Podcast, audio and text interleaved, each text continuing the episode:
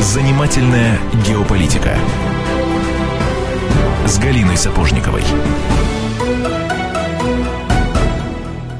Здравствуйте, друзья. У микрофона Галина Сапожникова. Я обозреватель «Комсомольской правды». Мне, как обычно, помогает Антон Челышев, Добрый журналист день. радио КП. И в гостях у нас сегодня доктор юридических наук, профессор Высшей школы экономики, американист или американовед, я не знаю, как будет точнее, Александр Домрин. Здравствуйте. Здравствуйте. Добрый день. Ну и так как у нас в гостях американист или американовед, вы, естественно, догадываетесь, что говорить мы будем об Америке, а точнее о тех событиях, которые буквально взорвали телеэкраны последние две недели. События в небольшом американском городке Фергюсон. Друзья, не правда ли, картинка очень нап- напоминала нам то, что происходило последние несколько лет в Турции, в Греции, в Египте, в Тунисе. То есть типичное начало цветной революции, когда полицейские расстреливают 18-летнего подростка или молодого человека, и встает весь город, начинаются э, протесты, тонко вводится национальная гвардия, бронетехника, объявляется комендантский час.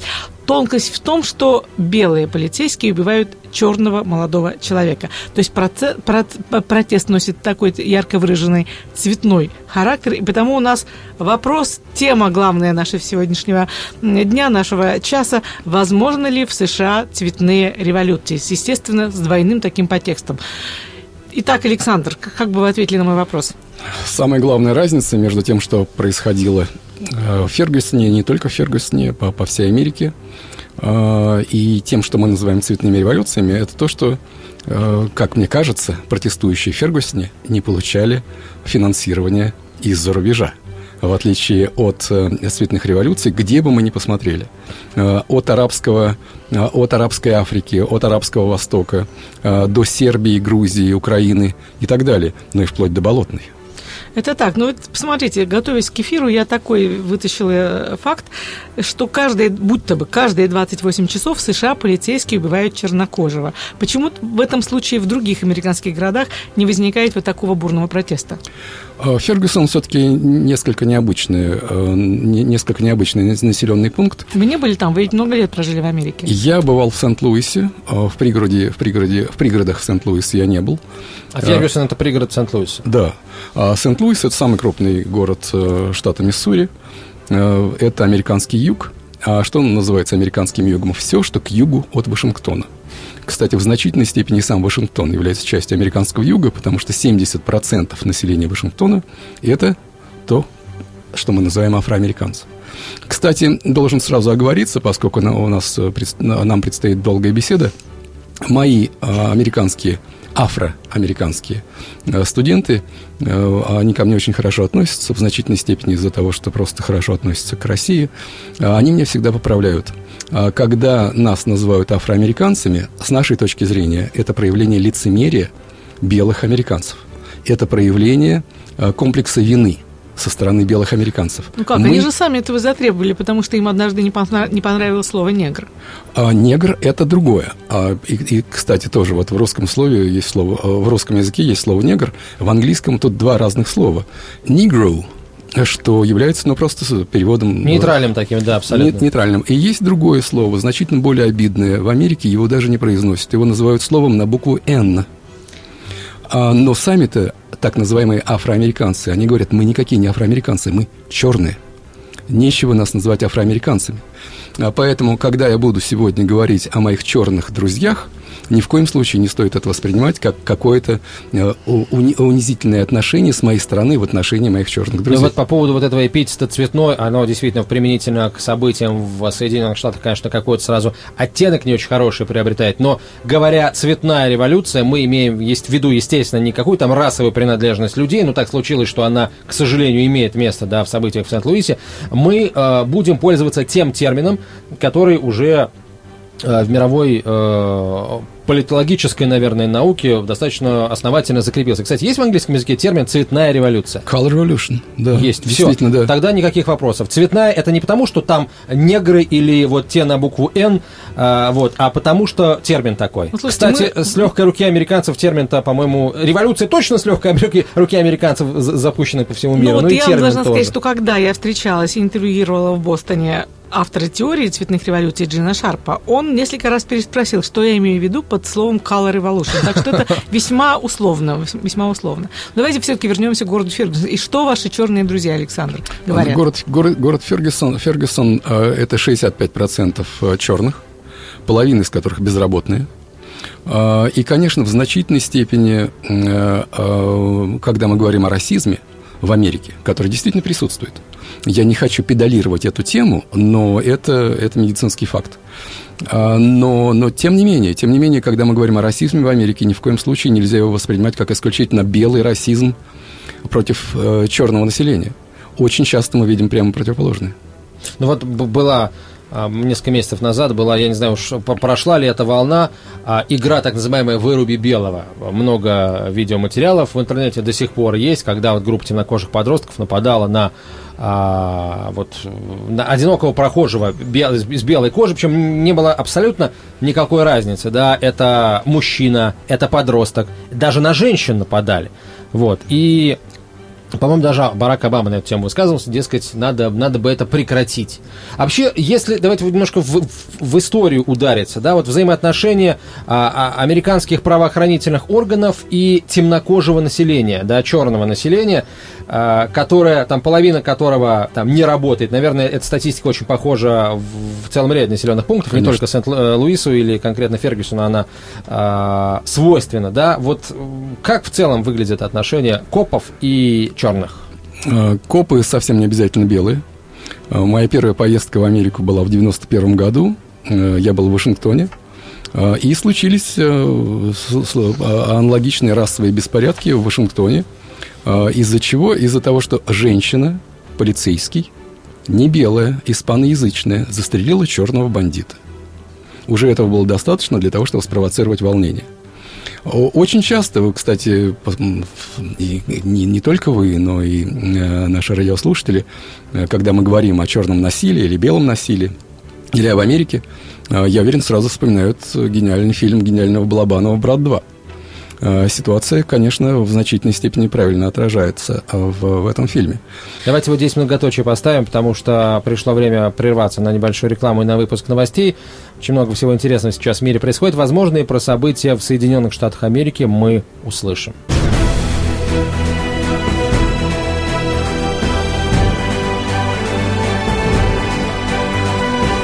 Занимательная геополитика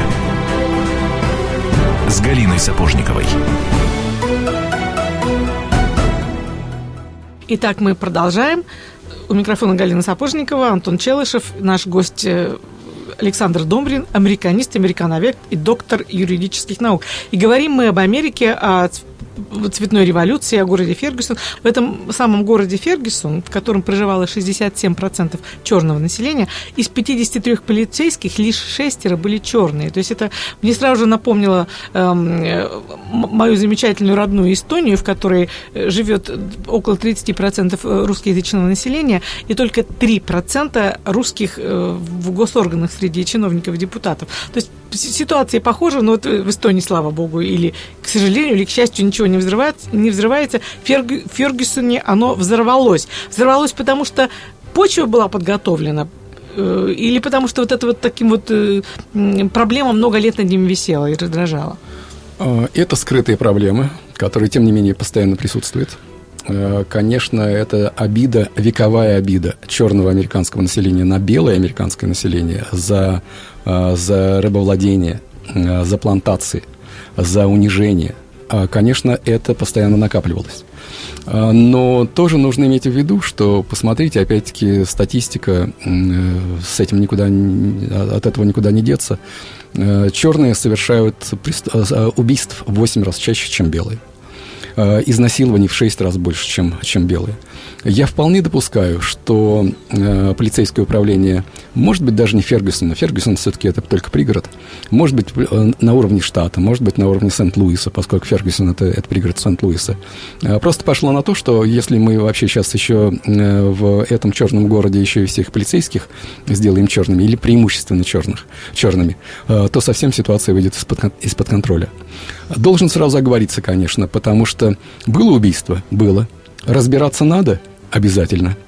Самое главное, чтобы это разбирательство э, в убийстве этого молодого парнишки, 18-летнего, пусть он и двухметровый, но все-таки это 18-летний подросток, э, чтобы э, это разбирательство было объективным и не стало жертвой политической корректности. Ну, там же через несколько дней произошло еще одно вопиющее убийство. Был убит тоже чернокожий, 20 трехлетний человек, и удалось это убийство записать на, на видео, и потом на, сами же полицейские его выложили в интернет. Было видно, что парня убили вот вообще просто ни за что. Шесть выстрелов в голову, он ничего не махал руками, и даже нельзя было применить э, тот же аргумент, что по отношению к этому первому убитому Майклу Брауну, что он что-то вытаскивал из заднего кармана брюк. Он просто пошел на полицейских и был убит. Вот это первое, что меня потрясло, и второе, что вы знаете, что по всей Америке был э, начат протестный сбор денег в помощь вот этому белому полицейскому. Вот э, это значит и среди белого большинства тоже существуют скрытые проблемы и скрытые раздражения. Абсолютно справедливо. А, много таких примеров. Это только, вы знаете, это на, на фоне убийство в Фергюсоне, второе, второе убийство э, полицейским еще одного чернокожего, оно так стильно прозвучало. И потом действительно это не просто было выложено, э, его даже э, это, это, это убийство было просто показано по российскому телевидению. Я это не видел по американскому, я видел по, по одному из наших каналов. Америка, и это тоже медицинский факт, ни в коей мере не хочу каким-то образом Америку унижать, но Америка полицейское государство. И если полицейский в Америке тебе говорит не с места, если полицейский в Америке тебе говорит лечь на землю, а, это очень серьезно. А, я был в Нью-Йорке, я преподавал в Нью-Йорке, когда был еще более вопиющий случай. Когда просто на приступочке у дома, в, то ли в Бронксе, то ли в Квинсе, в одном из бедных районов Нью-Йорка, не, не на Манхэттене, сидел черный парень. Э, который только что эмигрировал в Америку откуда-то из, э, из островов Карибского бассейна. А, то ли он что-то курил, и полицейским показалось, что он курит что-то не то, то ли как-то он вызвал подозрение с их стороны. А, они пытались разобраться, он пытался достать э, свою грин-карту из заднего кармана брюк, а, американские э, полицейские восприняли это как э, возможность того, что у него в заднем кармане брюк находится пистолет. В него влепили больше 40 пуль. Кошмар. Когда я в это время был в Америке, я читал просто эти газеты. Я читал просто материалы вскрытия. А, мало того, что влепили более 40 пуль, так вскрытие еще показало, что пули входили уже ему в ступни и в пятки.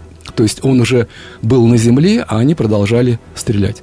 Это, конечно, абсолютно э, вопиющий случай, когда, опять-таки, вам говорю, а, Америка – полицейское государство. Ну, я однажды, несколько лет назад, когда по всей Америке, помните, шло такое движение Occupy Wall Street, то есть в самых разных городах стояли такие э, лагеря, такие, значит, э, люди там жили в палатках и пытались э, бороться за какие-то идеалы. Все это продолжалось несколько э, месяцев, потом было, ну, не, не задавлено, оно скорее само расползлось, но хотя там тоже э, полицейское вмешательство в ряде городов было. Так вот, к чему это вспоминаю, что шла я по Манхэттену, и на моих глазах вот э, какие-то девушки, такой вариант, э, американский вариант фемин, девушки с обнаженной э, грудью пытались там что-то протестовать выкрикивать. И я видела, как их, этих бедных девчонок, полиция укладывала на холодный сентябрьский, э, нет, это был, наверное, был уже ноябрь, ноябрьский асфальт, и я думала, боже мой, эти нежные, нежные кожицы на, на асфальте, как же им, вероятно, холодно и больно. То есть действовала полиция ну, нереально жестко. И когда после этого у нас начались вот все эти разгоны на болотные, мне было довольно забавно это все читать и слышать, потому что э, вот вам, пожалуйста, Америка, полагаю, что то же самое происходит в Лондоне. Вот ваш, э, вот ваш святой идеал Америка, где гораздо более жестко действуют полицейские, чем они действовали в Москве. Но вот если возвращаться к теме революции, можно ли сказать, что вот в Соединенных Штатах, в американском обществе если а, ну, кто-то, допустим, задумает там тоже организовать подобие цветной революции, есть ли там эта самая почва, да, которую пытались найти у нас, а, которую пытались найти, ну, собственно, и нашли, да, в итоге в тех странах, где цветные революции состоялись. Грузия, Киргизия, если из близких нам брать, да, вот Украина, два раза. Есть ли в Соединенных Штатах такая почва, такая часть общества?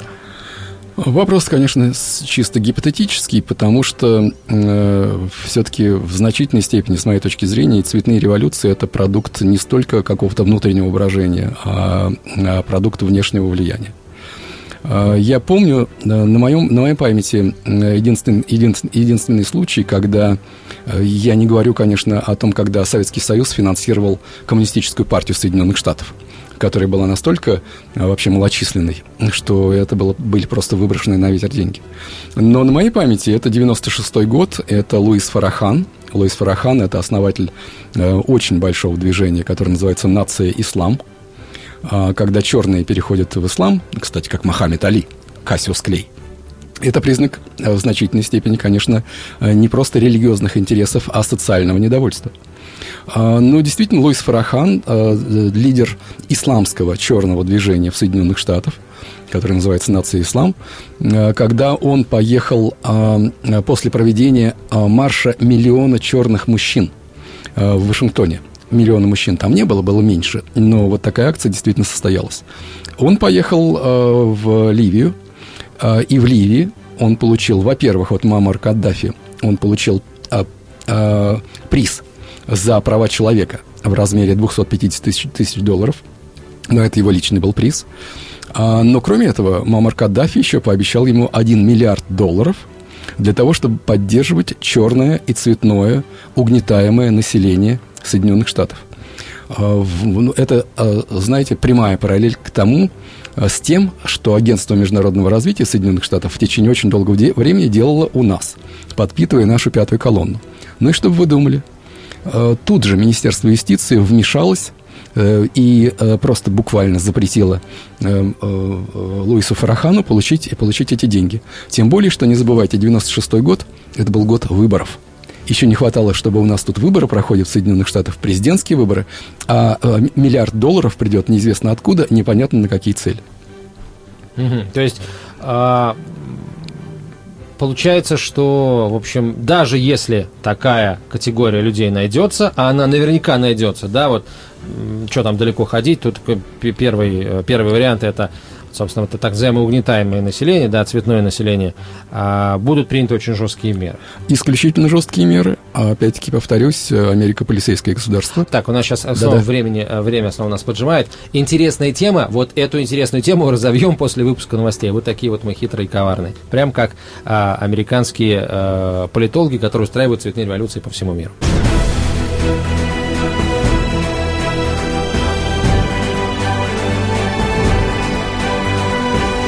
Занимательная геополитика с Галиной Сапожниковой.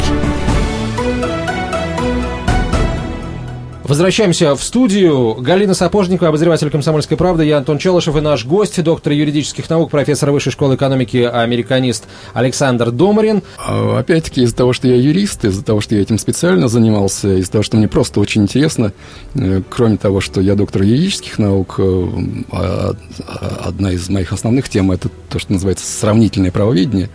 Э, посмотрите на законодательство российское и на законодательство американское. Э, сейчас э, наша либеральная общественность э, проталкивает такую тему о том, что за экономические преступления ни в коем случае нельзя подвергать тюремному заключению. Это тот случай, когда я говорю, ребята, надо учиться у американцев. Посмотрите на нашего главного строителя пирамид, на Сергея Мавроди. Сколько он получил? Был тюремный срок? Был. Сколько он получил? Четыре года, шесть месяцев. Несколько лет назад аналогичную пирамиду построил некто Берни Медов, такой финансист и инвестор э, в Соединенных Штатах. А этот Берни Медов за аналогичную пирамиду получил 150 лет. 150 лет заключения. И более того, вы знаете, это не, не единственный такой случай. Был у них другой еще очень интересный мошенник э, по имени Шалом Вайс, э, который за то, что он участвовал в банкротстве одной из страховых компаний в Нью-Йорке – долго скрывался от ФБР. Так вот он, когда был пойман, был приговорен к, знаете, какое заключение? 845 лет. Условный Ходорковский американский а, сколько бы получил в Соединенных Штатах? Вот по схожим, а, по схожим статьям обвинения вот э, с МБХ. Если было бы доказано, что, что убийство которые якобы совершал Пичугин э, или его подручные, если эти убийства были санкционированы Невзлиным или Ходорковским, Ходорковский никогда бы не вышел э, на, на свободу, даже дословно срочно. И, пожалуйста, не забывайте, товарищи, тоже нужно иметь в виду, две трети американских штатов до сих пор имеют смертную казнь. А, а если, хорошо, а если там, например, не брать вот а, возможное заказное убийство, а, а, например, вот э, уклонение от уплаты налогов в крупном и сверхкрупном размере и хищение нефти? А, ну, конечно, конечно, вспомните, э, вспомните а, Аль Капоне, э, знаменитого уже чикагского мафиози, которого не смогли привлечь к ответственности за то, что он убивал людей, потому что мертвые молчат но тем не менее смогли упрятать его за решетку за неуплату налогов. Эм, с моей точки зрения, конечно, американцы что-то знают про ЦРУ, что-то знают про ФБР, но для них самое страшное, конечно, э, самый страшный правоохранительный орган э, – это Internal Revenue Service, это, это налоги. Хорошо, тогда э, мы все-таки о революциях, да, да далеко ушли поговорить. Да. Вот давайте вернемся. Мне все-таки очень интересно, э, можно ли э, попытаться, например, стоит ли ожидать того, что кто-то попытается там побить американцев их же оружием, вот э, заварить кашу? Ну вот когда было это движение Купай Уолл-стрит, я помню фраза даже из своего материала, то что э, смысл такой, что американское оружие стреляет в саму Америку, и вот это как-то очень тогда обидело моих американских друзей друзей, а я пыталась объяснить, ну в, в чем разница? Технология разработана. Если э, э, она разработана и она успешно была применена на территории самых разных стран, начиная с развала Советского Союза и потом повторена в Сербии и, и так далее. И, да и сейчас на Украине, в принципе, начало того, что происходило на Украине, это классическая была цветная революция. Другое дело, что финал у нее пошел по другому какому-то совершенно, по другим лекалам. Да? Почему бы это не применить по отношению в Америке, по отношению к самой Америке? И вот все-таки, почему у нас, давайте проанализируем, почему нынешние волнения в Фергюсоне э, не переросли, не пошли дальше. Вот я думаю, что все-таки они, если, если американские полицейские не застрелят еще пару-тройку человек, человек, они все-таки, наверное, как-то войдут в русло и закончатся. То есть э, только ли дело в том, что не было финансирования и американского посольства? Да, и город Фергюсон не был столицей, в котором было посольство, в которое бегали бы эмиссары. Конечно, ситуация значительно более сложная, как, в общем-то, сами Соединенные Штаты, как ситуация в Соединенных Штатах. А, конечно, тут дело не только в том, что не было внешнего финансирования.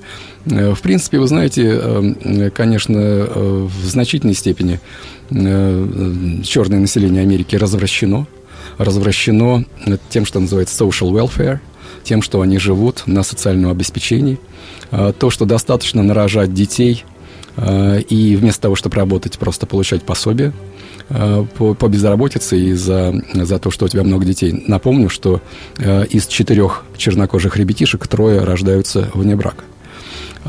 Поэтому побузить, повыступать, заявить о себе как о силе, с которой нужно э, считаться, э, это, это черные могут.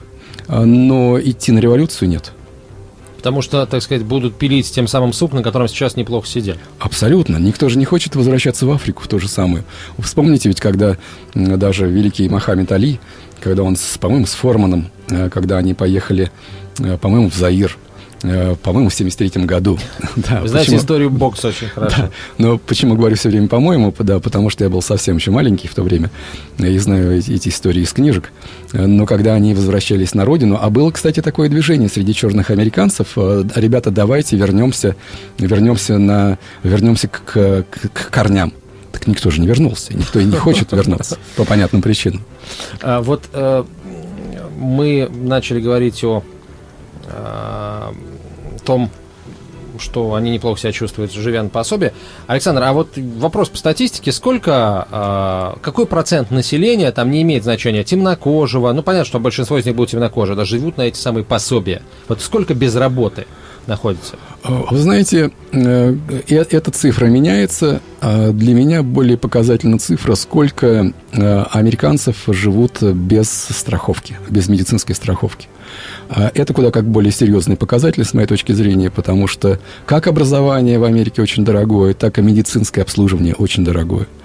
Я просто однажды с этим столкнулся, когда привез из, из, из Москвы э, свой рентгеновский снимок, снимок рентгеновский, рентгеновский снимок своей грудной клетки и просто хотел, чтобы американский врач в, хорошем, в хорошей больнице на него посмотрел. Э, с меня... И сколько он взял за просмотр? Вот, вот, вот. Вы знаете, э, э, я не был уверен, что у меня есть медицинская страховка, потому что сам я ее не покупал. Я не знал, что даже если ты приглашенный профессор, твой университет тебе эту медицинскую страховку автоматически оформляет. Я пришел в этот госпиталь, в эту больницу. Самые хорошие американские больницы, хоспитал, как они это называют, это при университетах. Первый вопрос, который я получил, страховка есть? Нет. Э, выписываешь чек на 500 долларов только для того, чтобы врач посмотрел на твой снимок. За один э, взгляд, прекрасно. А, а, знаете, он смотрел на этот снимок минуту-две, сказал, что все замечательно, да, что, а где такой снимок сделали? Я говорю, в Москве. Да, естественно, что еще и прорекламировал Какой свою... богатый человек, подумал врач, да? Вот. А потом, значит, ну это что? Он мне сказал, что все хорошо, и потом, возвращаясь обратно в, э, в университет, я подумал, ну как-то за 500 долларов э, как-то две минуты, по-моему, дороговато. Даже будет. обидно, что ничего не нашли. Да? Пошел, пошел к декану, интересуюсь, а может, у меня есть страховка? Она говорит, конечно, есть. Я вернулся обратно с этой страховкой, мне обратно вернули 490 долларов. А вы представляете, если бы у меня не было страховки, а если бы у меня были какие-то проблемы с моей грудной клеткой, не дай бог что-то совсем тяжелое. Появилась бы в жизни цель Было бы на что работать, с американским... Так вот, так вот, порядка 40 миллионов американских жителей американских граждан не имеют, не имеют медицинской страховки. С моей точки зрения, это куда как больший показатель и социального неравенства, а мы все-таки выросли в Советском Союзе, э, когда для нас классовое деление общества было, было куда как более важно, чем расовое там какое-то или по цвету кожи, правда ведь? Да-да. Э, вот. Э, с моей точки зрения, это, эта цифра 40 миллионов э, американских граждан без страховки, это куда как, куда как более серьезный показатель, чем просто процент безработных. Обама крайне провальный президент, на моей памяти, а я был рожден, когда президентом был еще Кеннеди, на моей памяти – это самый провальный американский президент. Но видите, как начали с цветных революций, а закончили обсуждением Обамы. Галь, можно последний вопрос еще от меня? Я понимаю, что я немножко, может быть, Окей, чуть-чуть давай, одеялко давай. на себя тяну. Эфирный. Окей, а, говорю все. А, а вопросы от меня будут уже после короткой рекламы и выпуска новостей.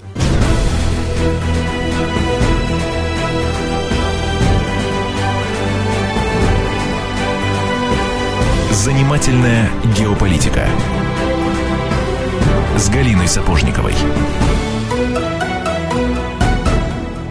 Возвращаемся в студию прямого эфира. Галина Сапожникова, обозреватель «Комсомольской правды», скромно примкнувший к ней Антон Челышев и наш гость, доктор юридических наук, профессор Высшей школы экономики, американист Александр Домарин. Вопрос, который э, я хотел задать. А не, не кажется ли, э, мне, во всяком случае, так кажется, не кажется ли вам, уважаемые коллеги, что вся вот эта история с приведением на пост президента темнокожего, со всеми вот этими вот Обама-Ке, это э, не что иное, как попытка может быть, а, погасить на корню, да, все возможные вот эти вот а, протестные настроения, которые наверняка зрели, может быть, до сих пор зреют в, вот в этих стратах американского общества? Абсолютно с вами согласен. Американцы устали от пожилых, в основном седых, белых, богатых дядек в качестве президентов Соединенных Штатов – Э, им подкинули другой вариант. Опять, опять-таки, товарищи, опять-таки напоминаю вам, что, может быть, я звучу э, несколько старомодно, но э, делю все-таки, когда смотрю на, на, на Соединенные Штаты, э, делю э, американское общество по классам, а не по цвету кожи. Так уж был воспитан. Извините, что я смеюсь, потому что вы сказали, что американское общество устало от пожилых, там, седых дяденек. Значит, мне сразу же возникает, что нужна молодая, яркая, свежая девушка, и сразу возникает псаки. Псаки, да. А, ну, вот не как... знаю. Я... Хорошо, нельзя, нельзя ни в коем случае, это, это журналистское табу, нельзя обсуждать э, какие-то вот личные э, стороны, нельзя обсуждать внешность, ни в коем случае нельзя. Все, не буду про всякие ничего. А подки... подкинули, э, подкинули американскому населению э, под э, лозунгом «Перемен, мы ждем перемен», сразу Цой вспомнили. Э, «Yes, we can», «Да, мы можем», этот лозунг был избирательной кампании Обамы, подкинули э, черного президента. э, к тому же очень интересного черного президента, действительно афроамериканца, все-таки у него мама-то американка, а папа, папа действительно африканец, кенийц. Дальше что будет, смотрите, смотрите, кто был его оппонентом на последних выборах. Был сектант, мормон. Дальше, смотрите, на горизонте маячит Хиллари Клинтон. Сколько вариантов? Вариантов немало. Но вот говорили мы о том, что почему вот эти протесты не перерастают в нечто большее? Хотя, ну, все-таки мы желаем Америке мира. Я, я, не дай бог, чтобы Америка дошла до времени перемен, через которые, к сожалению, в 20 веке не раз проходили мы. Пусть у них все будет хорошо, это я говорю искренне, потому что отношение к стране и государству это все-таки разные чувства, и у страны есть чему поучиться, в отличие от государства. Но вот все-таки возвращаясь к вопросу, а выработан ли вам, какой, о том, какой выработан в США механизм противодействия революции? Вот, допустим, Э, когда я там бывала, я каждый раз обращала внимание на то, как умело и деликатно выпускается пар. Там буквально чуть ли не на каждом эм, участке, ну, раз в день вот ты идешь совершенно, вырабатывая маршрут случайно, натыкаешься на какую-нибудь маленькую протестную акцию. Здесь ходит профсоюз плотников, там в течение часа они ходят, что-то выкрикивают. Здесь почтальоны вышли на какой-то протест. То есть э, вот это что? Вот это видимость демократии, либо это привычка э, к такому выражению протеста, либо это такое вот хитроумное выпускание пара, чтобы, дабы он не, перерос, не перерос в какой-то, не перерос в нечто более серьезное. Это очень мудрый подход, с моей точки зрения. А, соглашусь с вами, что главное, только чтобы Соединенные Штаты не лезли в мою страну, а, и чтобы у них все было хорошо. Да? Потому что если у них все будет хорошо, то надеюсь, что им и не надо будет устанавливать демократию своими бомбардировщиками в других странах. Но это очень грамотный подход, это сочетание кнута и пряника. А, с одной стороны, смотрите, э, самое большое число заключенных в мире. Где? На 100 тысяч населения 716 в Соединенных Штатах. Это с той стороны, как пока я говорю о кнуте. Я еще и, и о прянике скажу. Значит, Америка – это 5% населения земного шара, и это 25% заключенных земного шара. Из всех заключенных, которые сидят сейчас во всем, э, на всем земном шаре, каждый четвертый сидит в Соединенных Штатах. Это та цена, э, которую Америка платит за благополучие и комфорт своего золотого миллиарда. Это кнут. Это полицейское государство. А пряник, ну, конечно, конечно, нужно ведь, э, посмотрите, э, насколько э, выше зарплата американского рабочего, э, насколько выше зарплата американского э, пожарного, я уже не говорю о врачах и, и адвокатах и так далее. А, вот, а, это, это то, что они делают для своего народа, а, и это то, что, в общем-то, с моей точки зрения, делает американское общество достаточно сбалансированным. Вот какой еще вопрос. Мы тут немножко уже на такие умиротворяющие темы перешли. Я еще раз хочу немножко побудоражить умы может быть, не получится, но я попробую. А, вот а, возвращаемся к количеству людей, которые живут на пособии, у которых нет медицинской страховки. А, государство тратит огромные деньги, американское государство, на то, чтобы, а, в общем, эти люди, прямо скажем, не выходили на улицу, да, у них есть возможность не работать и при этом кушать, одеваться, ну и так далее. Не так, конечно, как врачи-адвокаты, но тем не менее. И тут я вспоминаю, собственно, университетские лекции по экономике, мировой экономике. А, Америка – это главный должник мира, мир постоянно ее кредитует, и, в общем, а, вопросов э, о том, когда Америка вернет эти долги, не возникает. То есть логично предположить, что мы, то бишь мир, там, а, ну, там главные держатели американских э, и ценных бумаг государственных, и э, валюты, Япония, Китай – у нас тоже там что-то э, припрятано, э, Европа опять же. То есть, получается, мы, по сути, финансируем вот эту вот э, сбалансированность, стабильность и вот этих, в том числе, американских тунеядцев, которые э, пока они кушают и одеваются и живут там под крышей дома своего, они не выйдут на улицы и не снесут к чертям американское правительство. Действительно, правильное наблюдение. Потом посмотрите, ведь на самом деле из, из последних даже новостей, то, что Соединенные Штаты отказываются мало того, что возвращать золотой запас Германии, они даже отказываются э, дать доступ Э, к, э, дать доступ германскому министерству финансов для того, чтобы просто посмотреть, а что действительно там с этим, с нашим золотым запасом. Э, ну, конечно, то, что Америка не будет возвращать свой внешний долг, это тоже очевидно совершенно.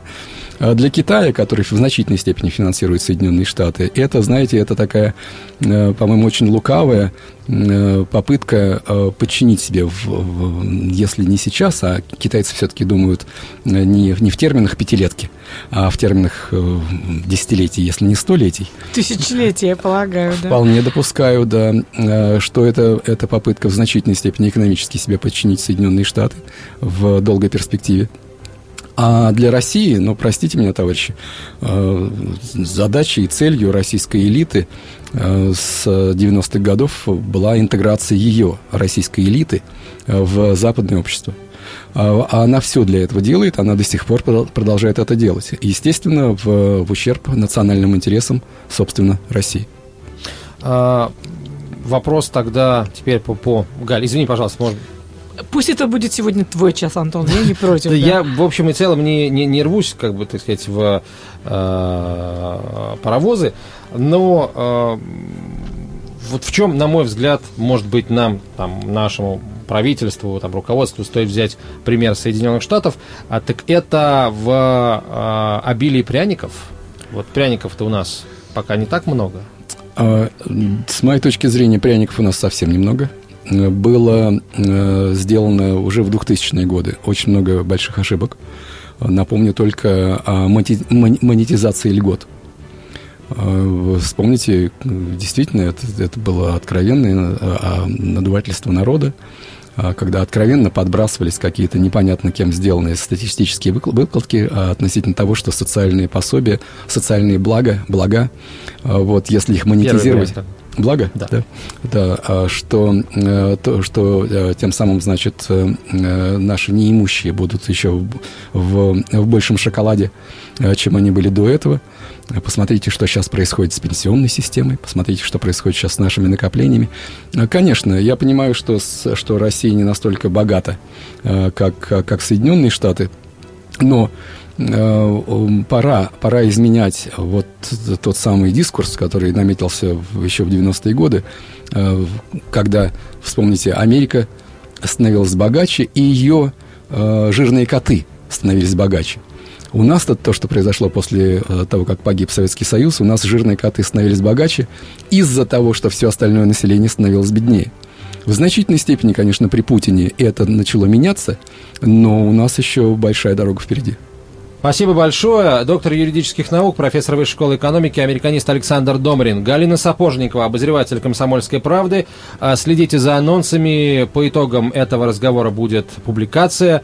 А, Галина Сапожниковой, спасибо большое, дорогие друзья. До встречи через неделю. Спасибо. Счастливо.